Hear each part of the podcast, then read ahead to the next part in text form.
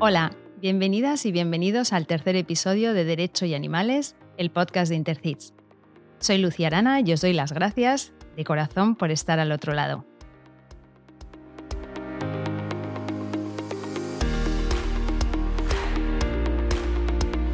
Escuchar a nuestro invitado de hoy es siempre una experiencia, tanto por la claridad de sus ideas como por la firme voz con que las defiende.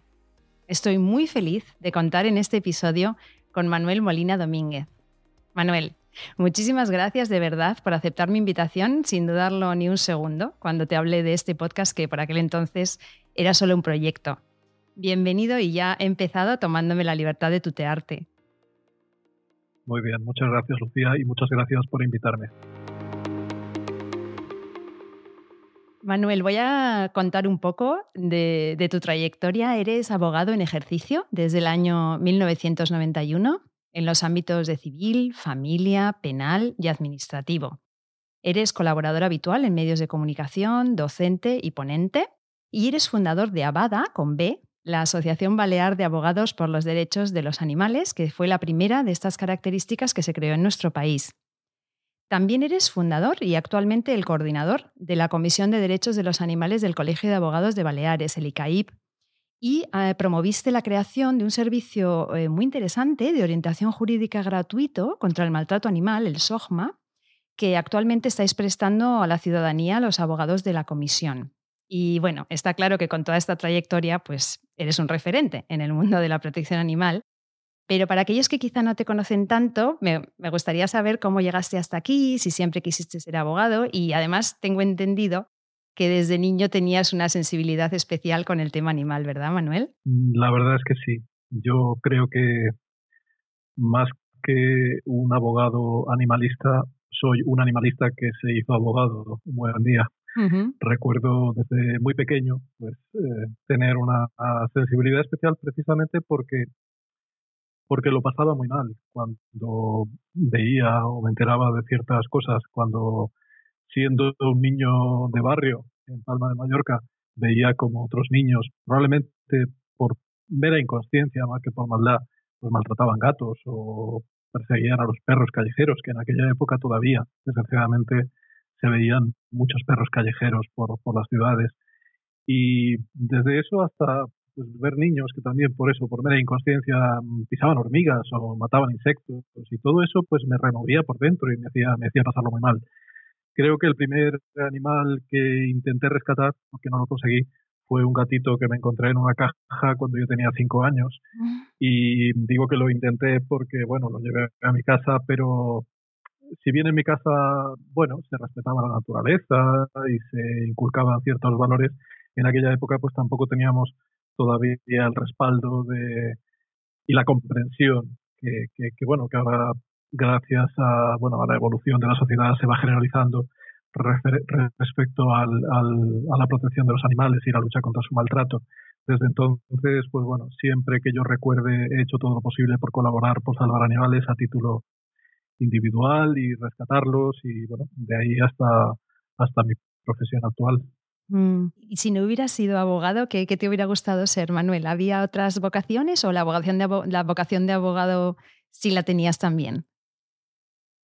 Bueno, la verdad es que, como decía el otro día mi amigo Eduardo en la segunda entrevista del podcast, la, vida te va llevando a, te va llevando a, pues, por circunstancias, a a caminos y a fines que, que, bueno, que uno inicialmente no se había planteado. Yo de pequeño no me había planteado nunca ser abogado. Me gusta ser abogado y yo creo que siempre he sentido un amor por la justicia. Mm. Y mm, me acuerdo mucho de, de esa frase de película de, del personaje interpretado por Tom Hanks en Filadelfia, creo que se llamaba su personaje Andy Beckett, que dice que lo que le gusta de ser abogado es que de vez en cuando le permite participar en el hecho de que se haga justicia. Mm. Yo, creo que esa es una de las cosas más bonitas de mi profesión, pero hay otras cosas que me han gustado mucho. Me encanta la biología. Supongo que, si hubiera mi vida hubiera ido por otros derroteros, probablemente habría estudiado biología. Y también me gusta mucho la música. Yo soy músico, no profesional, pero soy músico aficionado, una cosa que compagino como vía de escape frente al estrés de, de mi profesión. Pero bueno, hay muchas cosas que me gustan, pero la verdad es que la abogacía me gusta mucho, me sigue gustando. ¿Músico como cantante o músico como que tocas algún instrumento? Bueno, la verdad es que toco la guitarra y toco la guitarra eléctrica y la toco en una banda. y esto es algo que he hecho de una forma continuada durante muchos años en distintas bandas, bandas de rock. Y actualmente, por ejemplo, toco en una en la que no toco la guitarra eléctrica, pero sí toco el bajo eléctrico. He cantado en algunas bandas, pero básicamente soy instrumentista. Qué bueno. O sea que es una manera de hacer un poco el contrapunto a, tu profesión, que debe de ser en algunos momentos muy dura. Entonces, eh, por ahí sacas, ¿no? Un poco canalizas las cosas que no puedes sacar en, los juicios. Sí, entre eso y el deporte, que también he practicado durante muchos años, hasta que he mm. reducido un poco pues, por una serie de lesiones, pues eh, tanto la música como el deporte me han servido para canalizar eh, la tensión, el estrés y las preocupaciones. Qué bueno. Qué bueno. Oye, si te parece, eh, me gustaría que nos cuentes un poco sobre los animales de tu vida, con cuántos convives actualmente, porque creo además que una de tus perras protagonizó algún rescate que luego dio lugar a la creación de Abada, ¿verdad? Cuéntanos. Sí, la, verdad es que sí. Yo en cuanto a animales en mi vida, pues he tenido la suerte de que desde muy pequeñito he podido convivir con animales, sobre todo con perros. Eh, creo que los perros son seres excepcionales. Creo que todos los que hemos tenido la suerte de vivir con ellos lo, sabemos y creo que casi todos, por suerte, lo apreciamos. Respecto a, a, la actualidad, la verdad es que yo digo siempre que soy padre de familia numerosa, humana y no humana, porque es así, es decir, soy padre de familia numerosa, humana y también de animales porque considero a mis perras y a mis gatos pues casi como si fueran mis hijos. Los considero parte de mi familia y, les tengo un amor muy similar, mm. aunque quizás haya quien le extrañe, y, y, son también mi responsabilidad. Tengo tres perras y tres gatos actualmente rescatados. Una de ellas sí dio lugar, tuvo mucho que ver a la, a la fundación de, de Abada, de la Asociación Balear por los Derechos, de Abogados por los Derechos de los Animales, y concretamente ocurrió eh, a mediados de 2011, en julio de 2011, hacía dos meses que mi perro anterior, que también había rescatado de maltrato, había fallecido eh, pues por la edad, ya era un perrito que tenía casi 16 años. Estaba yo pues bastante afectado, como el resto de la familia, y una tarde de julio de 2011, como digo, íbamos circulando por una carretera del centro de Mallorca y vimos a una perra que esquivaba los coches los esquivaba como podía, parecía que intentaba cruzar, nadie se paraba, la iban esquivando, entonces al final, evidentemente, como suelo hacer siempre, porque no, no lo puedo evitar, es que no, no, no, no, no lo digo para ponerme una medalla, es que sinceramente no puedo evitarlo, me, paro siempre en estos casos, mm. me paré como pude en el CEN con las debidas pues, precauciones respecto al tráfico me acerqué a la perra y la perra era muy mansa, muy dócil y después de una serie de, bueno, avatares, la llevé al veterinario, etcétera. El veterinario me dijo que esta era una perra que acababa de parir, lo cual me preocupó muchísimo porque podían estar sus cachorros por allí cerca. Entonces la volví a meter en el coche, volvimos a la zona del centro de Mallorca donde me la había encontrado, le puse un collar que siempre llevo para este tipo de rescates y la perra me condujo a una finca eh, de la cual salió un individuo digamos, eh, no muy colaborador cuando me vio con su perra, porque era suya, y yo lo que hice fue no dejarle hablar y le pregunté enseguida dónde están los cachorros. Entonces él me confesó que iba a deshacerse de ellos, deshacerse de mala manera, es decir, la, la forma en que se deshace aquí de los cachorros es metiéndolos en un cubo de agua y ahogándolos. Y eso es lo que él me dijo que iba a hacer. Y respecto a la perra, pues me dijo que era una perra muy rebelde, que se le escapaba mucho, etcétera. La perra tenía muy mal aspecto. La perra tenía magulladuras, estaba muy flaca. Y yo en ese momento, pues eh, me indigné mucho. Estábamos al borde de la carretera, delante de una verja de la casa, no había nadie más. Y le dije, mire, esto que está usted haciendo es ilegal mm. y yo no lo voy a permitir. Me salió de dentro. Y entonces él me preguntó, oiga, ¿usted es policía? Y le dije, improvisé y le dije, mire, como si lo fuera, no lo soy, soy abogado y pertenezco a una asociación que se dedica a perseguir el maltrato animal y lo que vamos a hacer es denunciarle, salvo que usted colabore y me dé estos animales para que les busquemos un hogar. La cosa es que en ese momento no existía tal asociación, es decir, se me ocurrió eso para impresionar a este individuo. La cuestión es que funcionó, es decir, el individuo se impresionó, mm, colaboró al cabo de unos pocos días de yo estar eh, visitándolo y viendo cómo estaban los cachorros y el resto de animales, me dio a los cachorros. Yo a través de una asociación protectora con la que colaboraba les busqué después de un mes y pico y después de que hubieran dejado la lactancia materna, les busqué casa y les encontramos hogar a todos. También conseguí llevarme a otra perra adulta que tenía por allí, que al parecer era hermana de la perra que me había encontrado por la carretera. Y finalmente la perra adulta, la madre, que me había encontrado por la carretera, nadie quería adoptarla y me la quedé yo. Me la quedé un poco por descarte porque en ese momento yo estaba, pues como digo, muy afectado y por la muerte de mi perro y no me había planteado tener un perro todavía, lo cual era un error. Ahora estoy convencido de que conviene tener un perro enseguida, rescatarlo enseguida. La cuestión es que semanas después estuve pensando, y ahora viene el porqué de Abada, que si eso había funcionado con este individuo, si yo conseguía localizar otros abogados que tuvieran el mismo tipo de interés y el mismo tipo de, sensibilidad que yo tenía respecto a este tema y las mismas ganas de luchar por los animales, quizá podríamos organizar una asociación. Entonces hice lo que todos hacemos en estos tiempos. Me metí en internet, busqué en la web y busqué eh, pues eh, a ver si había alguna asociación de abogados en España eh, en el 2011, el año 2011, repito, que, que que estuviera, digamos, encaminada a la protección animal, a la lucha contra su maltrato, etcétera, y no encontré ninguna, no había ninguna. Entonces, bueno, lo que hice fue contactar con una serie de abogados a través de asociaciones protectoras. Me puse en contacto con las asociaciones y les pregunté a ver si tenían socios que fueran abogados, me dieron una serie de nombres, visité sus despachos, les expuse mi proyecto, a algunos les convencí, a otros no, y al final reuní un grupo de abogados, en total cinco en ese momento, que estuvieron dispuestos a fundar la Asociación Balear de Abogados por los Derechos de los Animales. Fue después cuando eso dio lugar también a que eh, me planteara la posibilidad de crear algo en el Colegio de Abogados, porque lo que sí localicé, una vez que ya fue creado Abada, es la referencia de la Comisión de Derechos de los Animales del Colegio de Abogados de Barcelona. De Barcelona, que fue la primera, efectivamente. exacto, que, fue mm. la primera. En ese momento llevaban ya ocho años, nueve años casi, y en lo que hice fue contactar con ellos y decirles, mirad, yo he creado una asociación aquí en Baleares, pero me gustaría crear una comisión dentro del colegio. Entonces me acuerdo que hablé con Magda Orranek, mm. que fue extremadamente amable como siempre es ella, me explicó lo que estaban haciendo desde hace unos años, me invitó además al año siguiente eh, al, al, acto conmemorativo del décimo aniversario de la creación de su comisión. La cuestión es que en 2011, como digo, creamos Abada y prácticamente en, entre diciembre de 2011 y enero de 2012 creamos la comisión en el Colegio de Abogados de Baleares y fue la segunda que se creó a nivel nacional. Bueno, todo esto gracias a la perrita. Dime cómo se llama. Se llama Lala. ¿Lala? Se llama Lala y es una perra estupenda. ¿Dónde anda ahora? ¿Está, ¿Está durmiendo ahora por ahí a tus pies? Sí, está por aquí cerca, está en un sofá, de vez en cuando se levanta y se asoma a la puerta y escucha a ver si algún vecino eh, se le ocurre salir a la calle y va controlando a la gente, pero bueno, básicamente está dormida. está por aquí feliz y muy contenta. Buena, encantadora, inteligente y tranquila. Qué bueno. Pues mira, ya que has mencionado a Magda Oranik, el próximo episodio estaremos con ella. O sea que, tendremos la suerte de hablar con, con, Magda, algo que me hace mucha ilusión. No me lo perderé. Qué bien. Bueno, estamos aquí. Yo la verdad que estaba, te estaba escuchando contar la historia de Lala y estaba aplaudiendo ¿eh? internamente. Gracias, gracias, gracias por salvarla, por crear la asociación, por crear la comisión y, por todo. Si te parece, entramos a hablar ahora del caso del que, da nombre al episodio, el caso de, de Sorki. Yo la historia de Sorki, cuando, cuando te oigo hablar de ella, me parece como una película. O sea, tiene como todos los ingredientes de un thriller.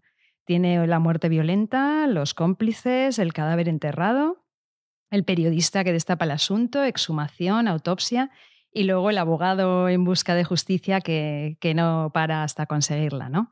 Entonces, bueno, cuéntanos, Manuel, ¿qué pasó el 30 de diciembre de 2012 en el hipódromo de Manacor? Pues el 30 de diciembre de 2012, por la tarde, se estaban celebrando carreras de una digamos, una disciplina ecuestre eh, típica de aquí de Mallorca que se llama trot, el trote, el trote balear. Eh, consiste pues en unas carreras de caballos que tiran de una especie de pequeños coches de dos ruedas eh, conducidos por un jockey o por una especie de conductor y en, en una de esas carreras un caballo de raza menorquina llamado Sorquidas Pont pues cometió una serie de irregularidades, una serie de infracciones por las que fue descalificado. Hay que tener en cuenta dentro de este contexto, dentro de este contexto, que se mueve muchísimo dinero en el trot y muchísimo dinero en las apuestas del, del, hipódromo, ¿no? tanto del hipódromo de Palma como del hipódromo de, de Manacor, que es donde se produjo este suceso. Lo que ocurrió cuando el caballo fue descalificado, pues eh, lo que sabemos con seguridad es que el conductor, el propietario y un amigo del propietario eh, llevaron al caballo hasta una cuadra, cuadra particular pero interna dentro de toda la, digamos, infraestructura del hipódromo, cerraron la puerta y sabemos que pocas horas después el caballo estaba muerto. Eh, todo se descubre porque el día 2 de enero de, de, de 2013, unos días después, un periodista publica efectivamente en Diario de Mallorca que un caballo ha muerto a golpes en el hipódromo. A raíz de esta noticia, de la que nosotros en Avada tenemos conocimiento inmediato, mm, también debido a que el SEPRONA, el Servicio de Protección de la Naturaleza de la Guardia Civil, tiene conocimiento también a través de esa noticia y así consta en el atestado, pues ellos se ponen a investigar, la Guardia Civil, y nosotros lo que hacemos es preparar una denuncia eh, buscando datos, hablamos con gente, nos informan de todos los posibles implicados en esta muerte, el, caballo no se sabe dónde está todavía en ese momento, y entonces presentamos una denuncia en el juzgado de instrucción de Manacor contra el conductor del, del, del, coche, de ese animal en la carrera, contra el propietario oficial y contra el amigo del propietario. A su vez, también ampliamos la denuncia en principio, o la dirigimos también, pues contra quienes han podido ser encubridores de ese, de ese, de ese, de ese, de ese caso, ¿no? de, ese, de ese hecho.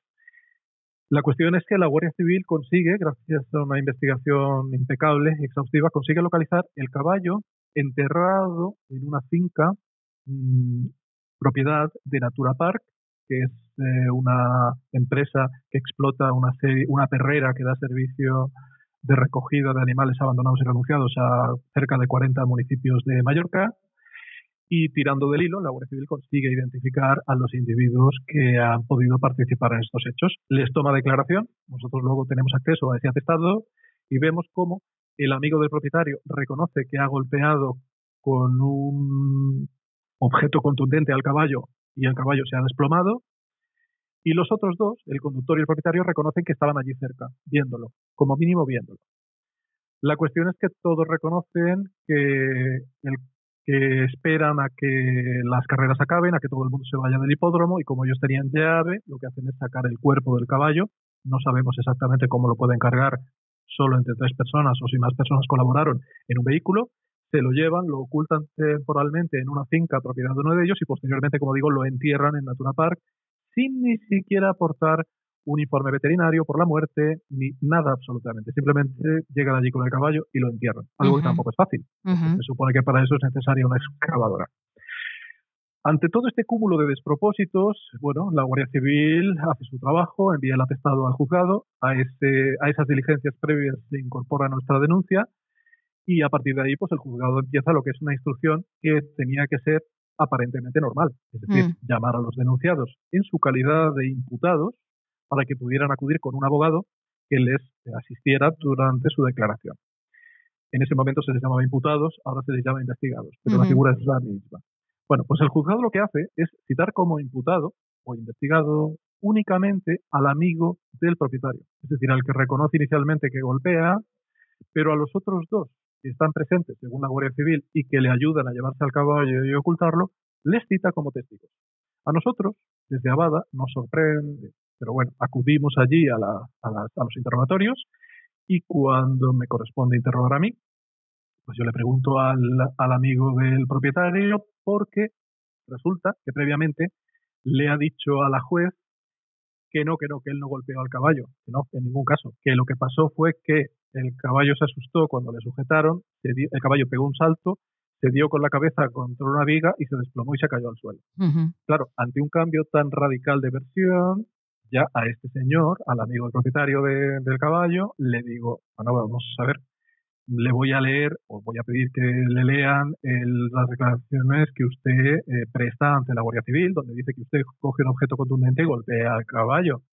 Esto estaba ocurriendo en plena juicio, en la vista oral. ¿Estabais allí? No, ah. no, no, no, no. Esto es la fase de instrucción en el despacho de la juez. Vale.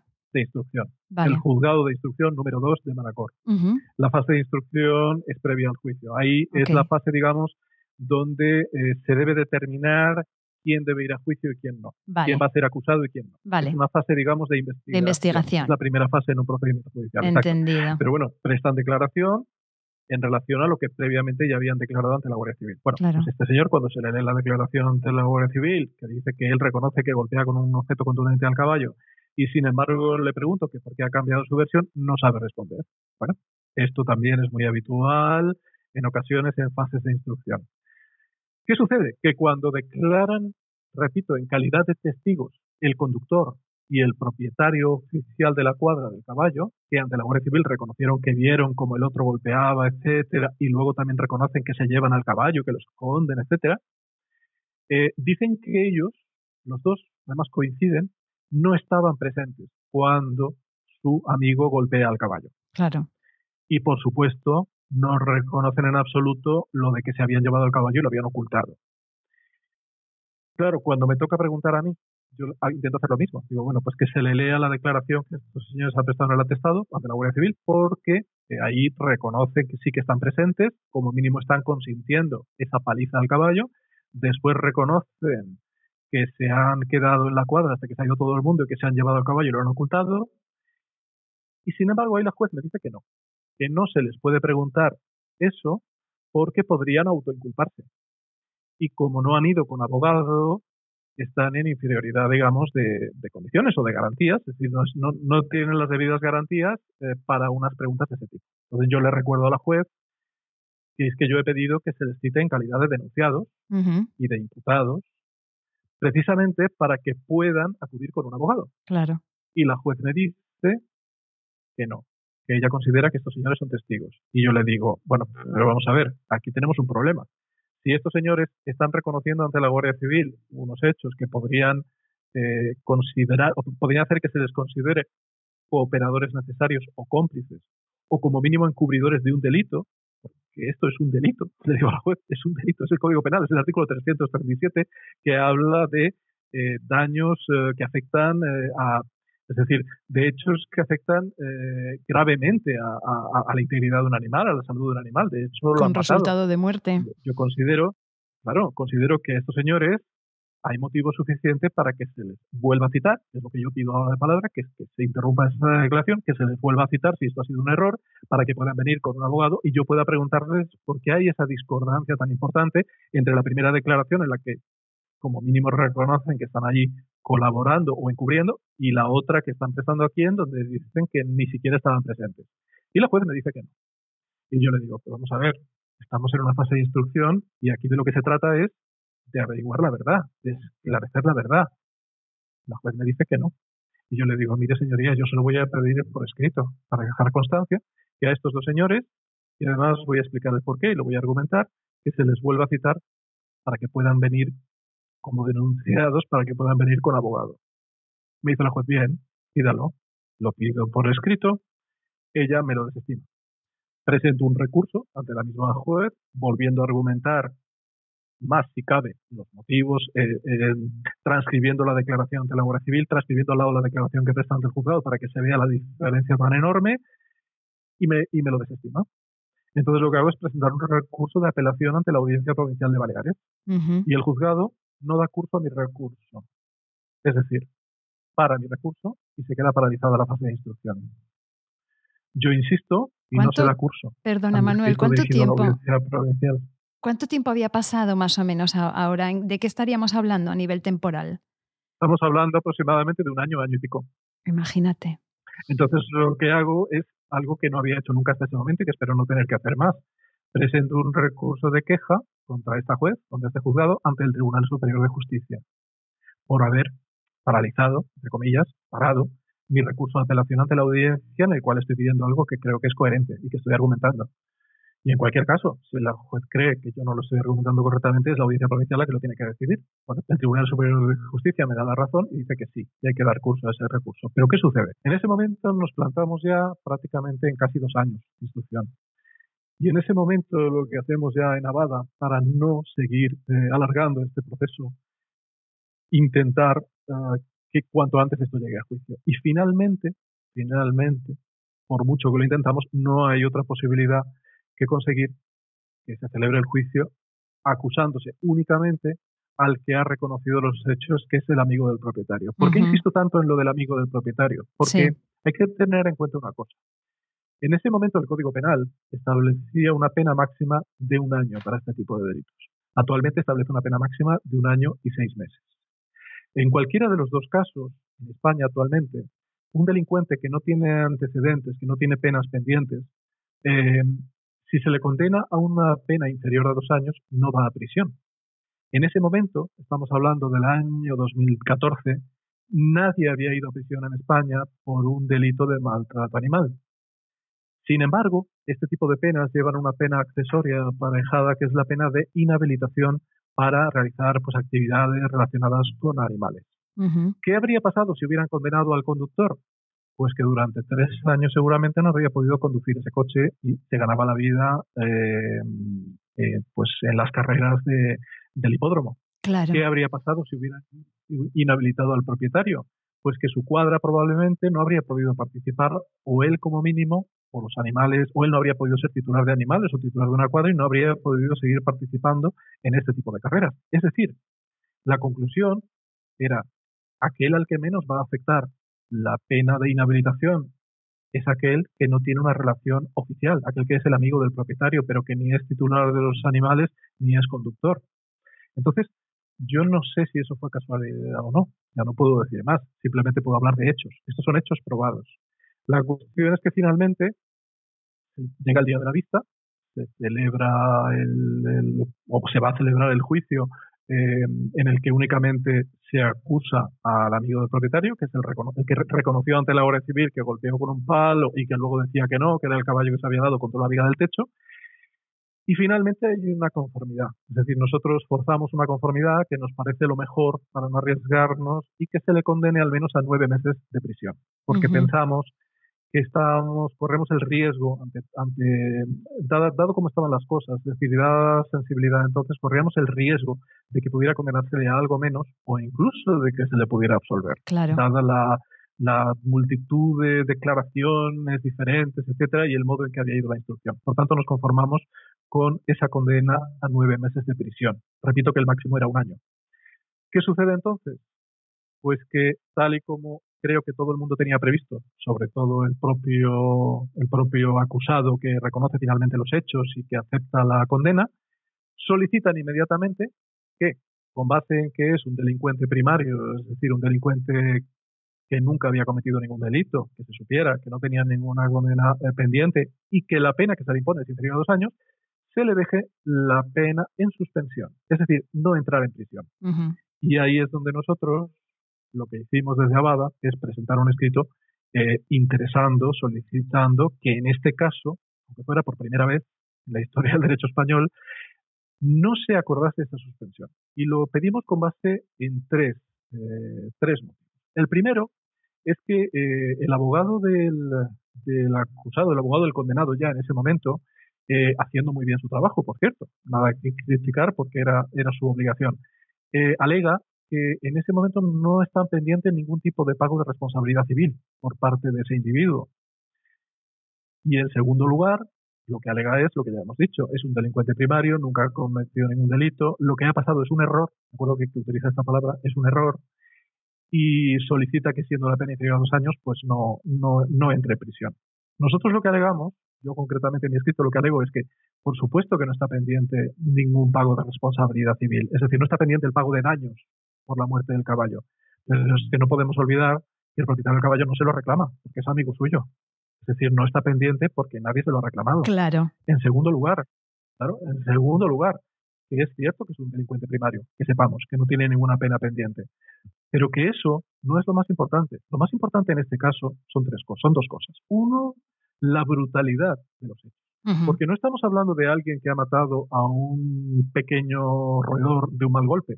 Estamos hablando de alguien, o de varios, en ese momento ya era de alguien oficialmente, que es capaz de matar a golpes a un caballo joven de carrera. Es decir, un caballo que es un animal que pesa 500 kilos, que es fuerte, está en plena forma.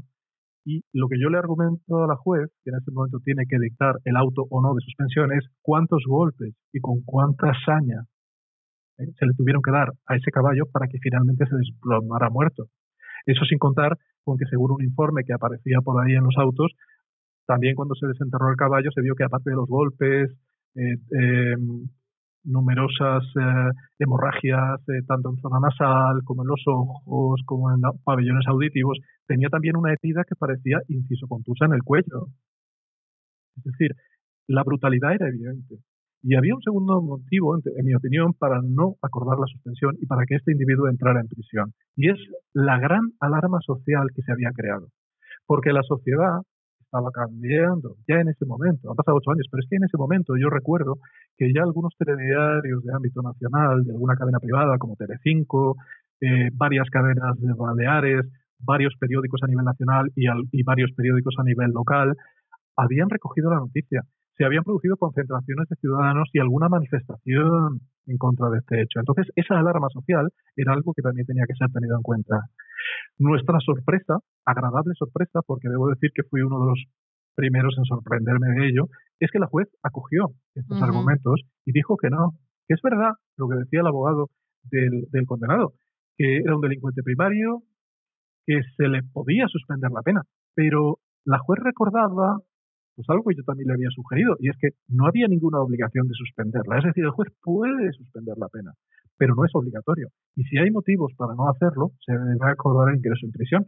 Y finalmente entró en prisión. Es verdad que no cumplió la pena completa, mm. cumplió varias semanas de prisión, casi seis, casi dos meses, perdón, pero no deja de ser el primer condenado por maltrato animal que entra en un centro penitenciario a cumplir pena de prisión, que cumple parte de esa pena aunque finalmente la audiencia provincial pues acabó poniéndolo en, libertad. O sea que a día de hoy este eh, asesino no podemos llamarlo porque con los animales no podemos utilizar la palabra asesino. No sé cómo lo podríamos llamar, este criminal. ¿Está en principio haciendo vida completamente normal?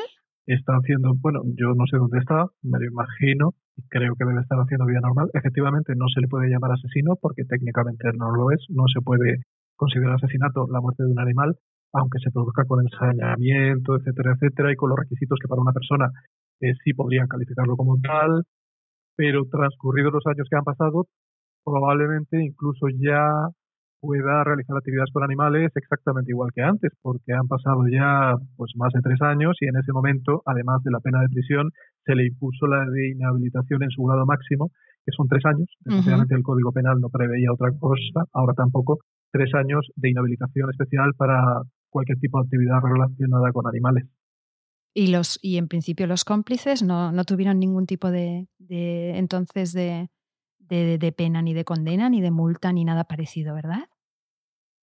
Pues los presuntos cómplices, a los que ya ni siquiera podemos llamar así porque hay una sentencia firme y ni siquiera se les juzgó, aquellos que yo consideré que podían ser presuntos cómplices o encubridores, efectivamente ni siquiera pudieron ser juzgados.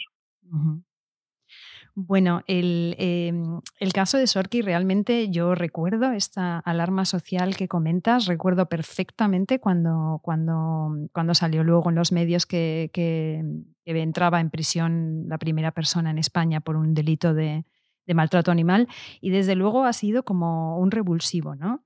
A mí, no sé si tú opinas lo mismo, pero a mí me gusta pensar que la agonía de Sorki no fue en vano y que esas horas horribles eh, y esa muerte tan cruenta sirvió para algo. Entonces, ¿tú qué beneficios dirías, si se puede hablar de beneficios en, este, en una cosa así, ¿no? Pero qué beneficios dirías que ha aportado Sorki y su, y su muerte terrible a la protección de los animales aquí en nuestro país? Yo creo que el pobre Sorki, como otros muchos animales maltratados a lo largo de, de los siglos y desgraciadamente a lo largo de los últimos años y, maltratados en el presente, porque sigue sucediendo, pues sufrió de forma atroz hasta la muerte, porque morir a golpes, como decía la juez en el auto, mm, pues eh, es de una brutalidad, efectivamente, como nosotros le decíamos en nuestro escrito, una brutalidad inaceptable. La suerte, la suerte es que el caso fue conocido y que se dieron una serie de circunstancias, una sincronicidad en el tiempo que permitió que un periodista lo publicara, que hubiera suficiente sensibilidad para que otros medios de comunicación se interesaran, que en ese momento hubiera debo decirlo, la verdad. No, no, no me gusta decirlo porque, porque parece que intentemos ponernos algún tipo de medalla o condecoración, pero lo que es un hecho es que si en ese momento no hubiera habido una asociación de abogados sin ánimo de lucro como la nuestra, eh, peleando hasta el final por este caso, quizás no hubiera entrado ni siquiera en prisión. Porque debo decir, con todos mis respetos, que los únicos que nos opusimos en ese procedimiento judicial a la suspensión de la pena fuimos nosotros. Incluso, debo decir, con todos mis respetos hacia el Ministerio Fiscal, que en ese momento, porque es un hecho y están los autos, en ese momento, incluso el fiscal, seguramente por inercia, se mostró conforme con que se suspendiera la pena. Las demás partes que había personadas, porque debo decir que había otras partes personadas en calidad de acusación popular, entonces que digamos que fue un tanto testimonial su presencia, ¿no? El ayuntamiento, la Federación de Trote, eh, una serie de entidades, pues los que se pronunciaron también se pronunciaron a favor de la suspensión. Es decir, lo que en este caso favoreció Sorki, el hecho de que siguiéramos adelante, el hecho de que pusiéramos tanto empeño en que entrara en prisión y el hecho también de tener una receptividad por parte de la juez que tenía que decidir para que acordara su ingreso en prisión, yo creo que sirvió. Efectivamente, quiero pensar, porque, porque es muy duro el caso, ¿no? Y, es agridulce el resultado, mm. pero quiero pensar que no fue en vano, porque yo, por ejemplo, debo decir que a raíz del caso Sorki, año 2014-2015, cuando empezaba a ser muy conocido el caso, eh, si vemos eh, la creación, si vemos la estadística de creación de comisiones de abogados en, colegios de abogados de, España, hay un boom.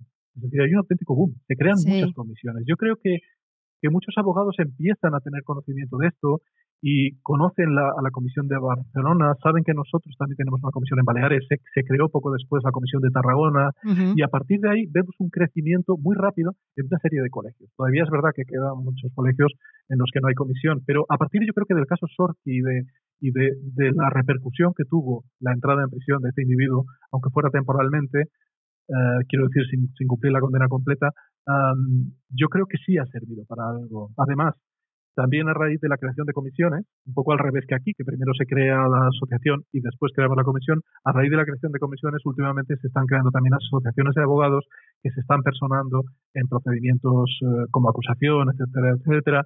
Se creó una asociación en Canarias, se creó una asociación eh, en Granada, creo recordar, se han creado asociaciones en Cataluña. Recientemente, muy recientemente, se ha creado una reacción por parte de mis queridísimos compañeros de Valencia, eh, que se llama muy parecido a la nuestra, es Amada, pero con V.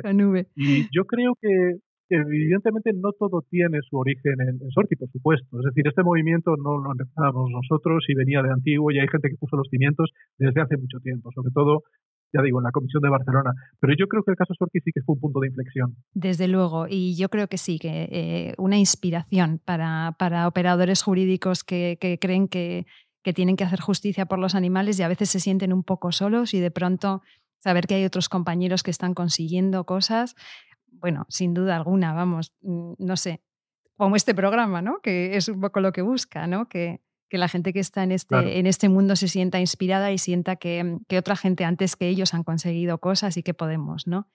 Eh, entonces, mira, hilando con esto, yo no sé, creo que hay mucha gente que, que, que, nos escucha que está interesada en el tema de la protección animal, desde luego, en general, pero también creo que quizás hay personas que están interesadas en dedicarse a ello a nivel pues como hobby o quizá profesionalmente desde el ámbito jurídico. ¿no? Entonces, siempre os pregunto a los invitados a ver si tenéis alguna recomendación especial para este tipo de personas o desde tu experiencia, desde lo que has vivido, ¿qué les dirías? De en plan, dedícate a esto o mira, no, mejor te dedicas a otra, a tocar la guitarra. Bueno, yo, yo creo que esto es, es algo vocacional. Yo creo que es es algo que, tiene que salir de dentro y que tiene que vivirse. Es decir, si alguien tiene la, sensibilidad, ah, es decir, si alguien sufre viendo todos estos casos, si alguien tiene, eh, querría tener pues quería contribuir a que las cosas cambien a nivel nacional, incluso, porque no?, también a nivel internacional, ¿no? Pero bueno, al menos en nuestro entorno.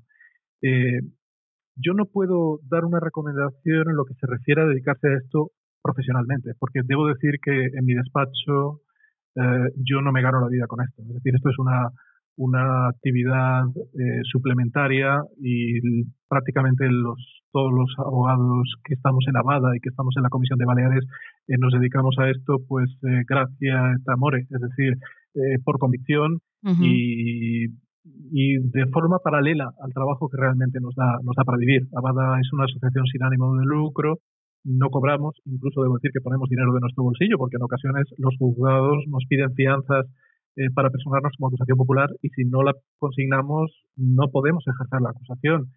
Y por tanto, profesionalmente yo creo que ya hay despachos que se ganan la vida con esto, creo que lo sabrán en el futuro. Yo no puedo dar una recomendación en ese sentido. Lo que sí digo es que todo el mundo debe contribuir desde su ámbito, si realmente está convencido. Yo creo que es tan importante la labor de una persona que cuida una colonia de gatos ferales y la alimenta como puede y los castra y los eh, lleva al veterinario y la cuida, como una persona que trabaja como voluntaria en una, en una perrera para pasear a los perros para que no estén siempre en las jaulas, como un veterinario que dedica parte de su tiempo a, atender animales sin cobrar, como los abogados que nos dedicamos a esto pues por, por, por amor al arte y, lo hacemos por convicción. Pero hay una cosa que yo recomendaría a cualquiera y sobre todo a los, a los abogados que quieran dedicarse a esto, sobre todo los más jóvenes que les pueda resultar un, campo atractivo y un ámbito atractivo en el que desarrollar sus inquietudes, y es que perseveren. Mm. Es decir, la perseverancia, en este caso, es imprescindible, por una razón, porque esto es una carrera de fondo. Es decir, eh, eh, cuando nosotros empezamos eh, de forma organizada, porque ya digo, yo pues llevo toda la vida haciendo lo que puedo, ¿no? pero desde que nos organizamos hace ya casi nueve años, hemos conseguido muchas cosas, se han conseguido muchas cosas a nivel nacional, y los que empezaron antes que nosotros, y antes mencionaba la Comisión de Barcelona, que empezaron diez años antes, al menos de forma organizada, pues aún consiguieron cosas más difíciles en circunstancias más difíciles. Yo creo que, de alguna manera, aquellos que, estuvieron antes que nosotros pusieron los cimientos y los de ahora estamos acabando de poner los cimientos.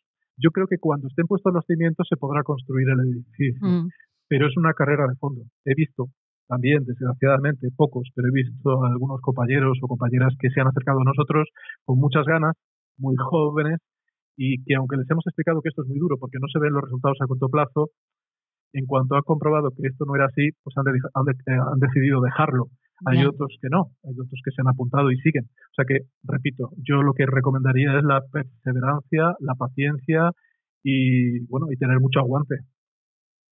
Sí, me ha gustado muchísimo la imagen de los cimientos y la casa. Me ha, gustado mucho. Terminemos de poner los, los, cimientos. Entonces, por lo que veo y por lo que oigo, ¿eres optimista en cuanto a la evolución de, de la protección aquí animal en nuestro país?